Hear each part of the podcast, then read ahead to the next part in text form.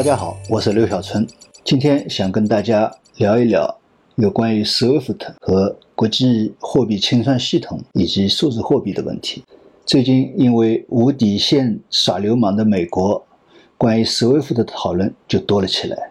但是呢，由于 SWIFT 这项业务啊，在我们银行体系内是非常具体的一项业务，而且也是非常边缘的一项业务，许多人并不很了解。即使在我们银行内部，如果不是这一次美国政府的吃相难看，恐怕许多人根本就没有听说过这个词。因此呢，许多讨论难免在一些概念上面产生混淆。所以呢，我前段时间在这个微头条里面呢发了一篇简单的短文章，对 SWIFT 和国际清算做了一些简单的说明。那么我在那篇文章当中呢是这样说的：SWIFT 通俗的来说就是一堆银行抛开了邮电系统，自己搞了一个电报系统，相互之间的业务的信息呢可以通过这个系统来传输。也就是说，银行嫌邮局麻烦。邮局服务态度不好，邮局费用高，那么干脆呢自己搞起来了。那么当初搞的时候呢，也就没几家大银行，大家合起来搞的。呃，前段时间，原来中国银行的副行长王永利行长，他写了一篇非常专业的介绍斯威夫特的这个来源。那我想呢，这个呢我就不去做专业的介绍了。简单的说，就是银行合起来自己搞了一个电报系统。颠覆了邮电系统对银行系统的这个垄断，那么应该讲就是说，它这个费用价格便宜了，效率比在邮局高，因为我自己发送不需要跑到邮局去排队发送，呃，电报文等于是把电报机放在各家银行自己内部了，也不需要邮递员去传递传送。还有一个是安安全了，因为自己掌控当然安全。还有一个，你原来到邮局送邮局本身就是一个。中间可能会遗失，就会形成一个安全风险。那么还有一个很关键的，银行自己搞了以后，所有的报文格式可以按照银行自身业务的特点和需要来统一化、标准化，银行的工作效率更加提升。所以呢，现在几乎啊，所有开办国际业务的银行都加入了这个系统。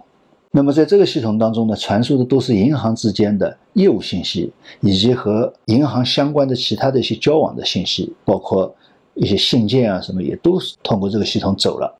那么也包括就是比如说企业的进出口贸易的跨境结算呀，包括一些服务的进出口结算呀，那么银行之间的跨境的清算呀，像这些业务的信息，都是通过 SWIFT 走的。那么像这些信息呢，我们讲。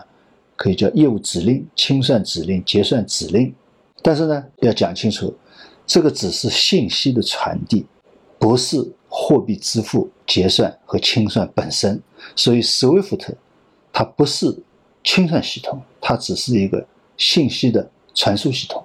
所以，除了 SWIFT 以外，银行之间的信息往来依然还是有一小部分是通过纸质的信件进行传递的。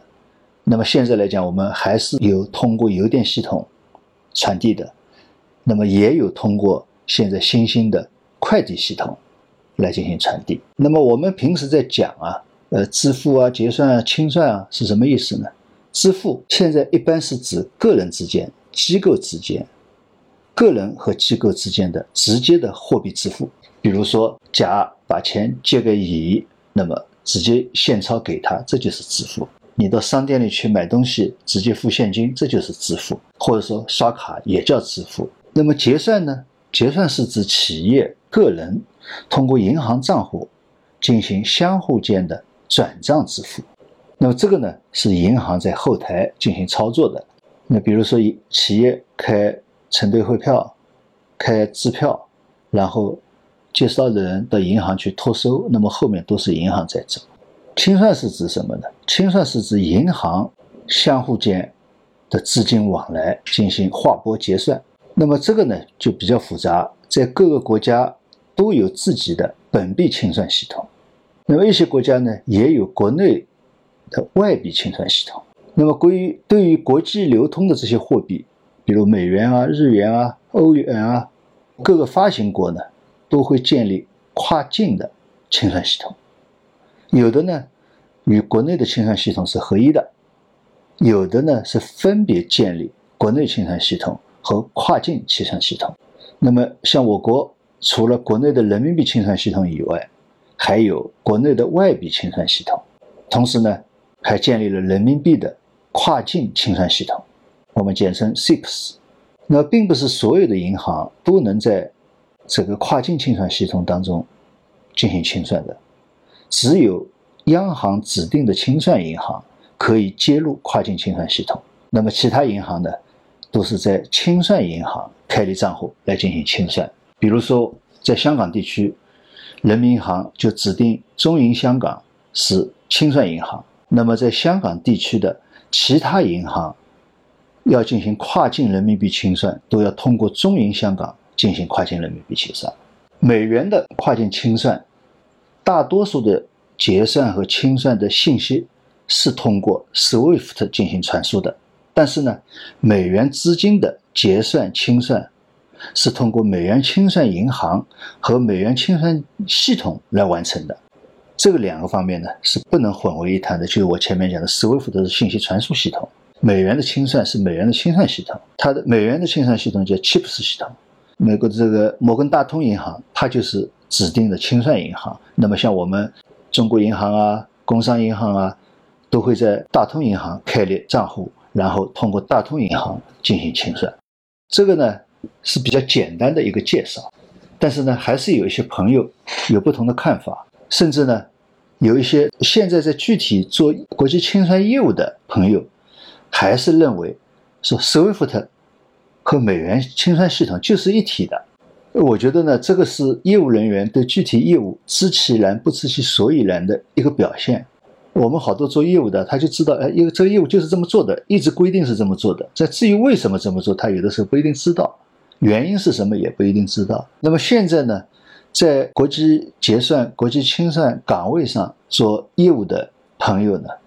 大多数他们一上岗做业务的时候，就是从用 SWIFT 进行信息传递的，所以在他们的眼里呢，做国际结算啊、清算啊，就是通过 SWIFT 做的，所以认为 SWIFT 和美元清算是一体的。那么清算系统啊是什么东西呢？实际上它是一套银行的账户体系以及相互间资金划拨交割的会计规则。资金进行清算需要有效的凭证和指令来作为依据。我们银行内部叫会计信息、会计凭证，我们现在呢，一般的又叫业务信息。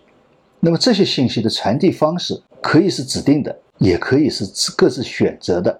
那么有些清算体系和信息传递方式是合一的。你比如像我们国内的人民银行的大额支付系统、小额支付系统，它这个支付系统本身是带着信息。传递系统在一起的，所以它是信息和业务处理是合一的。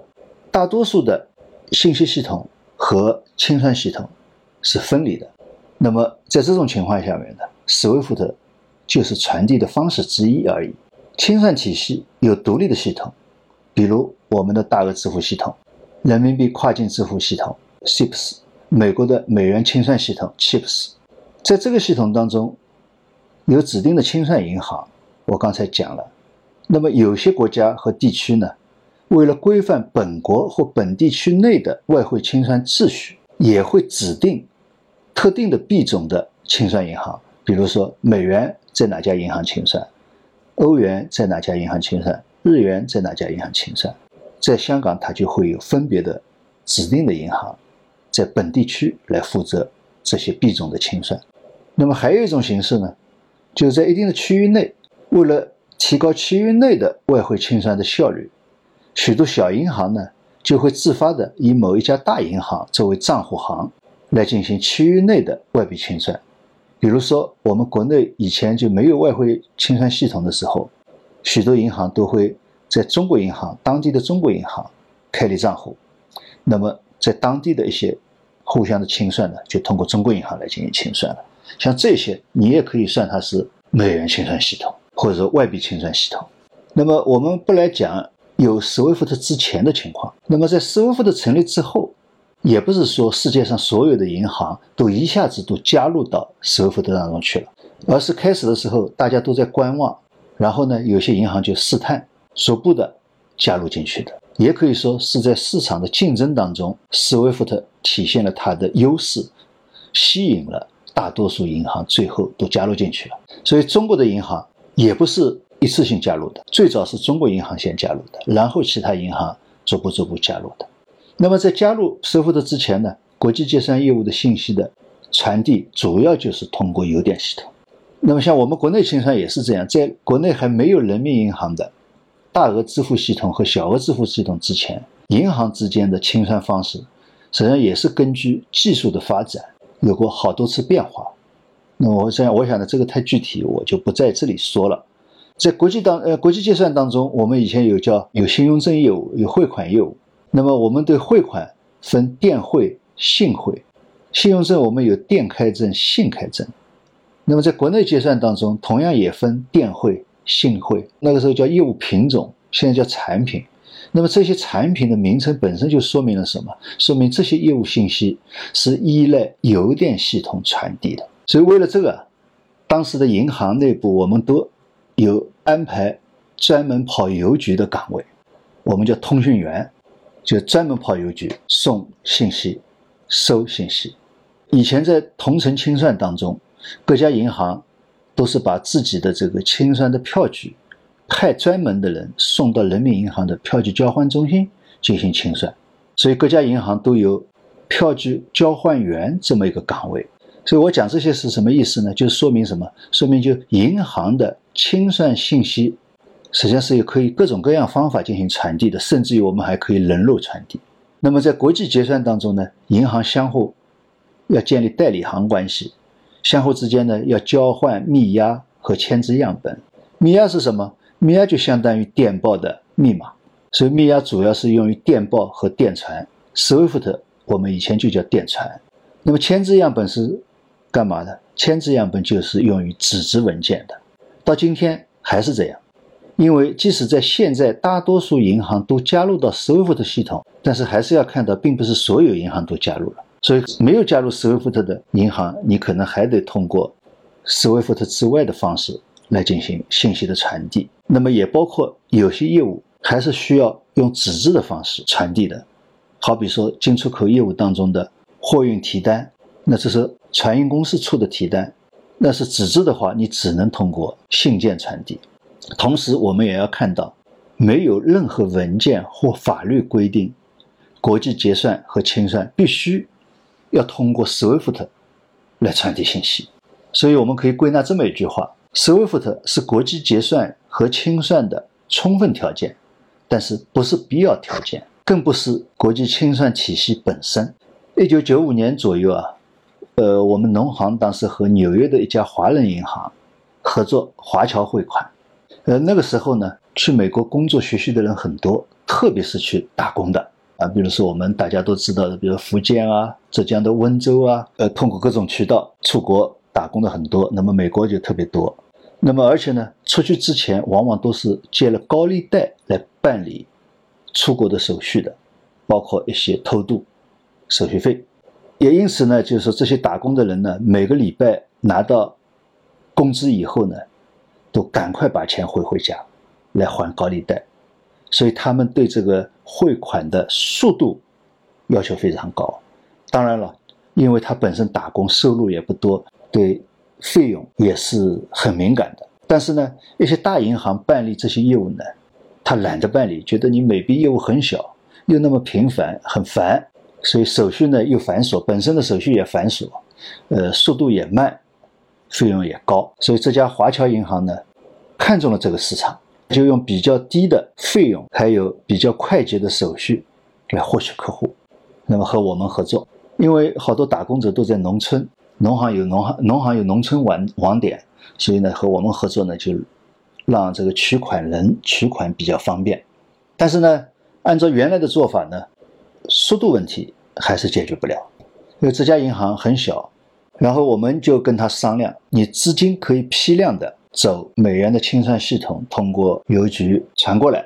但是呢，收款人的个人信息，你可以用中文通过电话传真的方式，直接传真到我们的相关的分行，比如说福建分行、浙江分行，然后呢，分行呢又再将这些信息呢传递给有关支行，支行就可以直接通知收款人来取款。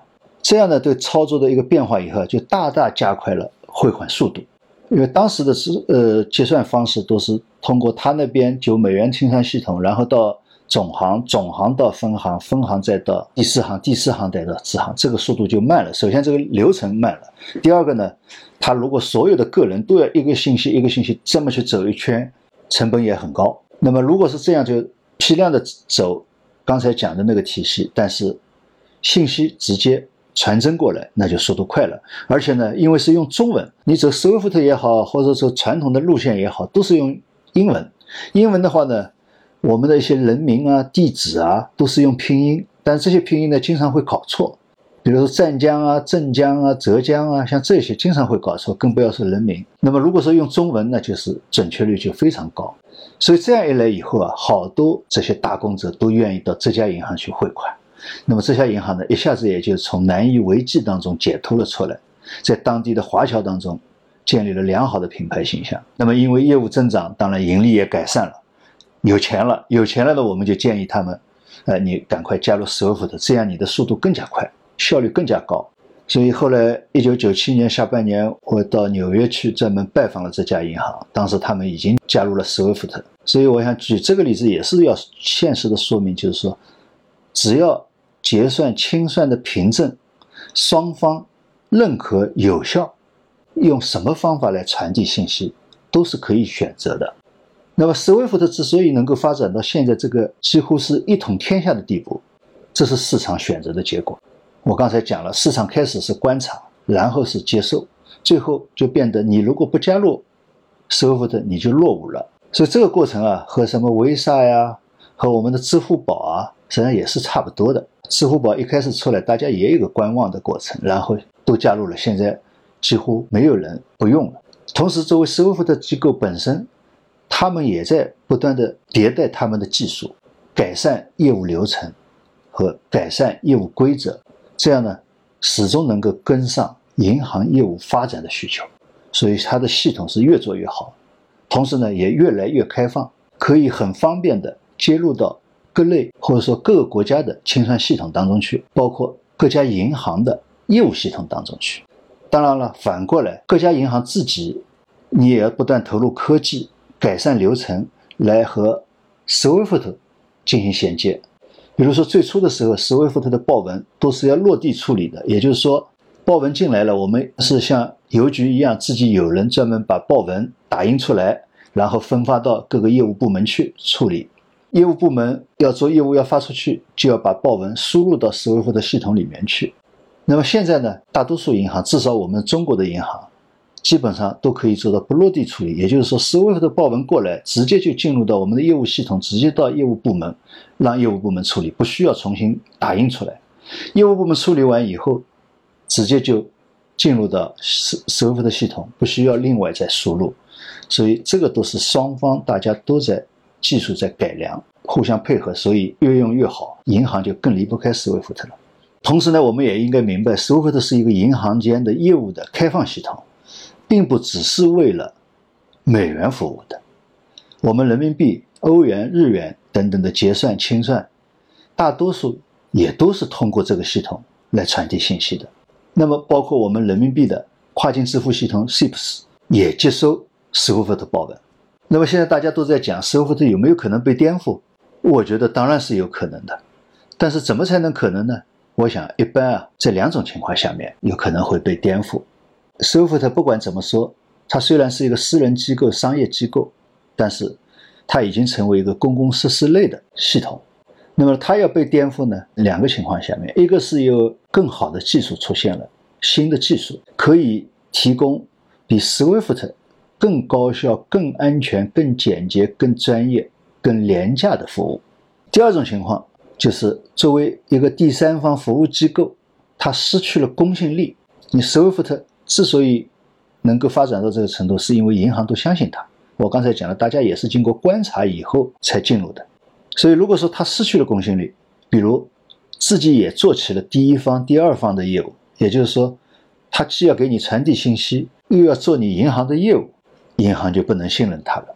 或者，他占有了客户的信息，比如说银我们银行的所有往来信息，他都占有了，数据都占有了，然后用这些东西去谋取自己的利益，啊，自己去另外做客户做业务，甚至于把这个卖出去，或者是向第四方输送利益。那么你包括美国是第四方。到当初，美国是因为九幺幺以后，为了反恐，要求 SWIFT 你要向他提供反恐的信息，但是现在变成就是说，他不断的得寸进尺，要让 SWIFT 让他提供他认为他想要的信息，那么这个就过分了。如果说长此以往的话，也有可能导致 SWIFT 失去公信力。那么失去公信力，当然大家就要离开你了。但是呢，这种颠覆啊，往往是一个比较长的过程。不可能说一下子就颠覆了，因为你要离开 SWIFT，需要有一个新的系统，新的系统的成长，它也有一个过程，也不可能一下子。当然，这个东过过程当中可能是一个此消彼长、互相竞争的过程。当然，特殊的情况下，我觉得也有可能一下子颠覆 SWIFT，那就是说，大多数国家觉得 SWIFT 不安全了，通过行政命令或者法令的方式禁止本国银行使用 SWIFT 系统，那 SWIFT 系统。就一下子就被颠覆了。那么现在啊，我们觉得这个美国已经没有底线，失去理智了，什么事情都干得出来。利用 SWIFT 或者说美元清算系统来实施制裁，有可能会常态化，就像新冠病毒一样。它今后会到底会走向什么方向？比如说这一段时间大家在一些自媒体在讨论的啊，会不会或者能不能把香港整个香港踢出 SWIFT 系统？甚至于像香港或禁止香港使用美元，有没有可能？当然我们需要评估，对吧？但是呢，我也觉得这个评估很难，因为他现在这个做法根本是出乎常规的，所以呢，也不是说我今天想要说的事情，所以我们先把它丢开。但是有一点可以肯定，对中国的个别机构，比如说个别的银行来实施所谓的制裁，这个呢，我觉得是完全有可能的，但不是一定啊。就是说，完全有可能的。那么，如果是有这样的话呢，我们有一点是可以肯定的：美国现政府正在使 SWIFT 和美元失去公信力，因为他现在这些做法啊，好像是对针对中国的。但是你这样一种做法，在世界面前是会失去公信力的。你造一堵墙，确实是可以把别人挡在墙外，但是你反过来看，又何尝不是把自己圈在了墙里面呢？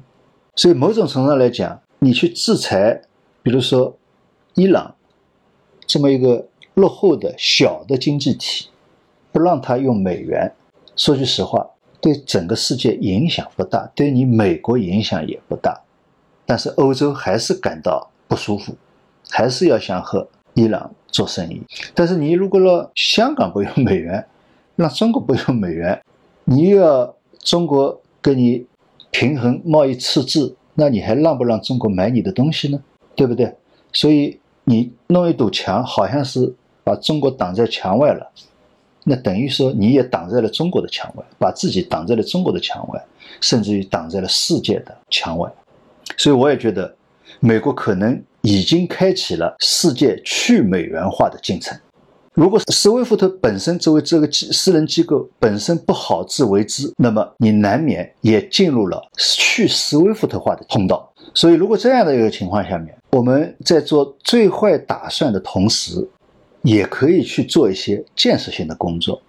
我们可以为去美元化、去斯威夫特化做一些工作。应该讲，现在一些国家和地区也都希望能够绕过斯威夫特和美元清算系统。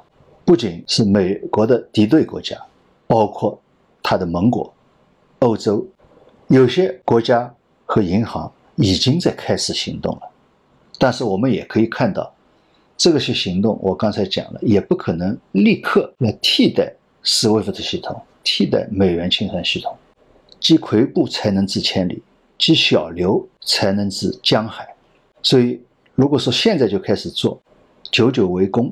在各种尝试和竞争当中，促使大家去美元化，那么我们这些做的工作可能最终会有胜出者。首先啊，就是要解决银行业务信息的传输问题；其次是美元的清算问题。那么关于信息传递，我前面实际上已经讲了，最简单的就是一些传统方法。当然了，这些方法效率低，成本高。但是呢，对于一些特殊的业务需求，你不是不可以考虑的。比如走纸质的快递啊、邮递的途径，特别是我们我们国家现代的这个数字化的跨境物流体系建设非常快，发展非常快。那么实际上，通过纸质的传递效率也不是原来想象的那么低。不过呢，这个模式只能解决部分业务的信息不被美国监控到，或者说不被 SWIFT 监控到。但是呢，并不能解决最终解决美元的清算问题。所以总的来讲，这个是一个办法。有些业务我不走这个。假如说我和欧洲做业务，我们用欧元结算，用人民币结算，我就用快递的方式走。速度慢一点而已，但是还是能解决问题的。那除此之外呢？我想我们有这么几个方式。一个方式是一个银行内部的往来业务，信息完全走内部系统。什么意思呢？同一家银行，比如说中国银行也好，工商银行也好，有境内的总行、分行，还有境外的分行、子行。不管怎么说，这是一个银行的体系。那么这个银行的体系业务信息。跨境的不跨境的全部在银行内部走，那么这个呢，应该讲在现在的技术上面是完全能做到的。那如果在这个计算基础上，我行内的所有的外币清算也是这样，先是内部先清算，最后在统一嘎差以后对外清算。那么这个方案呢，对于境内外进口商、出口商都在同一家银行开户的贸易业务，就可以起到大部分信息。和清算都在内部完成的目的，这些呢，这个是能够解决一家银行内部的业务信息传递和美元，包括其他币种的跨境清算，但是呢，不能解决跨行的清算，你跨银行就没办法了。这是一个办法。第二办法呢，就中国的银行互相作为账户行，工行在中行开户，中行在工行开账户，美元账户，这是一种方法。另外呢，也可以就是说我们。大家建立一个信息传输传递系统，就是中国的银行之间建立一个信息传递系统，不需要通过 SWIFT。同时呢，再搞一个虚拟的账户清算体系。这个系统里面，一开始的时候可以是几家银行合作设立，也可以呢是提下其他第三方来提供服务，比如说成立一个公司，呃，来提供这个相互之间的信息传递，相当于我们成立一个小 SWIFT。中国的银行之间的 SWIFT，如果说为了方便起见，比如说先可以两三家银行先试起来，成功以后，那么其他的中国的银行都加入进去，境内的、境外的，大家都在里面，那么这样呢，就像从刚才讲的一家银行的方式推广到整个中国的银行的方式，来解决中国的银行之间跨境业务的信息传输和资金的清算。但是呢，同样的。如果说客户的贸易双方有一方是在外资银行开户的，那么这个业务你还是需要通过现有的体系来进行结算。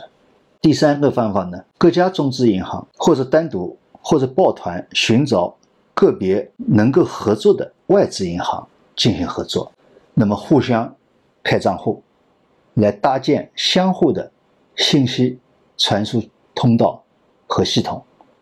双方或者多方来约定，就一些特定的业务往来，经过这个系统传输业务信息，然后呢，隔一段的时间，比如说一个月、一个季度，来嘎差清算相互之间的资金。这个呢，实际上也是可以做的。当然，就是说对方的银行也可以信任。实际上也是说，他也希望为他的客户避开 SWIFT、避开美元清算，能够我们单独往来，那也是可以做到的。第四个呢，我们可以再往前一步，就中资中资的银行与一些一些国家和地区的银行建立联盟，也可以分别与不同的几个国家和地区的银行建立不同的联盟。这个呢，就比刚才那个呢更加扩大。那么在联盟当中呢，由联盟这个联盟呢来建立相互间的信息传输系统。比如，我们可以和中东地区的国家的银行、东欧地区国家的银行、西欧一些国家的银行。东盟一些国家的银行来分别建立联盟，等到成熟的系有成熟的系统以后，可以在市场机制的条件下面，通过竞争逐步扩大这个联盟，就像 SWIFT 系统一样，一开始几十家银行，后来就银行越来越多。第五个方法呢，或者说第五个模式呢，我们可以仿照我们银联的模式，打造一个跨境银行业务信息传输服务机构。那我们可以考虑这么一种方组合方式：所有的中资银行，包括他们的海外分支行，还有所有在华的外资银行，来吸收他们，成为这个体系的初始成员，那么形成一个业务传输系统。许多相互之间的业务，我们都在上面走。当业务逐步成熟以后，同样的也是以市场化的方式向全球进行推广。那么以上这些种种模式吧，都可以解决一小部分，至少目前可以解决一小部分业务和清算不被美国政府偷窥的问题，特别是业务信息的传输。但是呢，不管怎么说，只要美元还是国际主要的结算货币和储藏货币。你就不能根本解决美国政府利用美元清算系统来讹诈其他国家和机构的问题。这个问题只有靠世界逐步去美元化来解决。如果说哎，美国像现在这样霸凌，我觉得美国表现的越是霸凌，去美元化的节奏就会越快。在这个过程当中，这些模式中可能会有一个两个最终可以成长起来，和 SWIFT 分庭抗礼，形成竞争。你只要真正能解决业务问题的，就是好的技术，啊，你也不用管这个是区块链还是线块链。但是呢，应该看到区块链技术、数字货币技术，在这业务信息传输和局部货币清算当中，如果我们的业务机制设计的好，我觉得是可能有所作为的。那我这里说的是应用数字货币技术。不是发行数字货币，好多人老把这两个概念搞错、搞混掉了。应用的好的话，我们可以打造成一个什么呢？业务信息传输和多币种清算合一的系统，可以设计不同模式，在上述各个小小的这种组合当中啊进行试验，试验成功，试验完善，逐步完善，最后呢跨链联合，形成一个核心的集业务信息传递和。多币种清算为一体的新的国际清算系统，我讲的就是说关于银行跨境清算信息和清算的一些想法。第二个呢，如果真的发生美国来利用所谓的 SWIFT 和美元清算系统，对我们个别的银行实施制裁的话，比如说停止被制裁银行的美元业务，我想我们的中国政府啊是可以考虑宣布法令。规定所有与美国进行的进口贸易结算，都必须通过被制裁的中国的银行办理。你制裁哪家，或制裁两家，就这两家来办理，并且呢，向美国进口的业务都只能支付美元或人民币，对吧？你不是不让这两家银行用美元吗？那么我买你的东西付美元，我就让这两家银行付，你要不要？你不要，那我就付人民币。反正我就是这两家银行跟你结算，也是一个反制吧。最后呢，我们还是要加快人民币国际化的进程或者节奏。这个呢，我想有几点：一是要更多的在国际贸易当中使用人民币报价和结算；第二个呢，更多的呢向国际市场开放人民币的融资主体。这个呢，我想稍微解释一下：你没有融资人来融资，也就不会有所谓的。融资产品或者金融产品，那么没有金融产品，投资人就没有投资的机会。那么你要让人愿意持有人民币，人家为什么要持有人民币？就是因为拿了人民币，我就有投资机会，你就要有丰富的投资机会，我可以去买东西，对吧？所以呢，融资主体这个融资主体啊，我也就是说我们募资的人啊，你不能只只是中国国内的融资主体。所以，我们讲金融对外开放，不能只是对境外的机构开放啊，引进银行、外资银行，引进外资的证券、证券机构、资资产管理机构、结算机、清算机构，这是要的，很重要。但是呢，你不能只是对他们开放，也不能只是对投资人开放啊，外资基金啊什么啊，这些都是投资人，对吧？你还要对境外的融资人开放。你比如说，我们建立上海金融国际金融中心，你要融资人也要到这边，可以到你上海来融资，对吧？我知道最近香港联交所、新加坡新交所他们派人在我们中国，在上海到处开会，找企业开会干嘛？就是动员企业到他们那边去上市，也就是说去融资。这叫国际金融中心。它并不是说你们去投资就可以了，它是叫人家去融资去了。所以我这个特意要多讲一点。三是要创新更多的人民币交易产品和市场。我们讲金融市场，你这人民币，你如果没有可以交易的东西，人家拿着人民币就没意思，对吧？到金融市场上来，啊，只有人民币对美元这么一个产品，那就没意思了。但是你如果说有更多的衍生产品啊、期货产品啊，你可以去投资，那大家大家就来劲了。四是人民币跨境支付系统，我们的 CIPS 系统也需要更开放，能够考虑接受什么除了 SWIFT 以外的系统传输过来的信息。第五呢，我们在推进人民币国际化过程当中啊。还是要鼓励我们中国的企业使用安全可靠的非美元货币。哎，他说你你这个怎么回事啊？你不是要鼓励这个人民币国际化吗？怎么还鼓励用外币？实际上去美元化这是主要目的。那么在这个过程当中，你如果说鼓励使用更多的使用非美元的货币，当然我刚才讲了是要安全可靠的非美元货币，那些货币国家的就不会忌讳。你多使用人民币，因为这是相辅相成的，所以鼓励使用非美元货币与推进人民币国际化和推进去美元化是相辅相成的，对吧？多用非美元货币，包括我们人民币，那么美元就去得更快。所以，我们比如说在“一带一路”项目当中的投资也好，融资当中也好，商品贸易当中也好，我们可以首选人民币，其次选用非美元货币。那这样呢？对其他国家来积极的来参与“一带一路”的建设，提高他们的积极性，是会有更有吸引力的。好，今天关于斯威夫特美元清算数字货币，我就和大家分享到这里，谢谢。